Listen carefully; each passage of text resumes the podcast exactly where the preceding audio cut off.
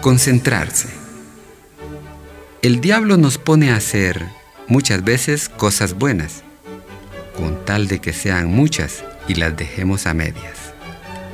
Busca dividir las fuerzas multiplicando la meta. Todo aquel que mucho abarca, al final, muy poco aprieta. Y llega a ser quien desparrama el caudal de su corriente, regular en muchas cosas, pero en ninguna excelente. No importa qué tan bueno sea un malabarista, siempre va a llegar a un número de pelotas que no va a poder manejar. Lo he visto un par de veces y solo a través de la televisión.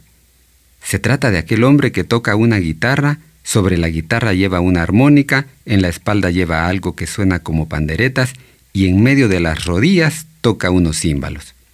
No puedo negar que él solo ejecuta todos esos instrumentos y que se escucha alguna melodía, pero de lo que estoy seguro es que siempre va a tener un límite en cuanto al número de instrumentos que puede tocar al mismo tiempo y que si sigue así, nunca llegará a tocar uno solo de los instrumentos en forma excepcional.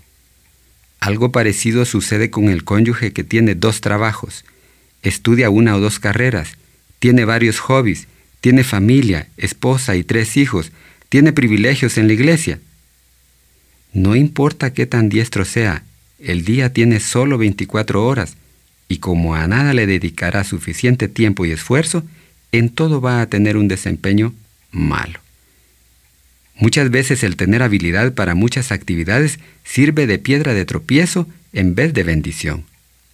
A partir de hoy, declinaré las muchas actividades aun cuando sean atractivas y dedicaré todo mi esfuerzo a lo más importante, Dios, mi familia, mi trabajo y mi salud.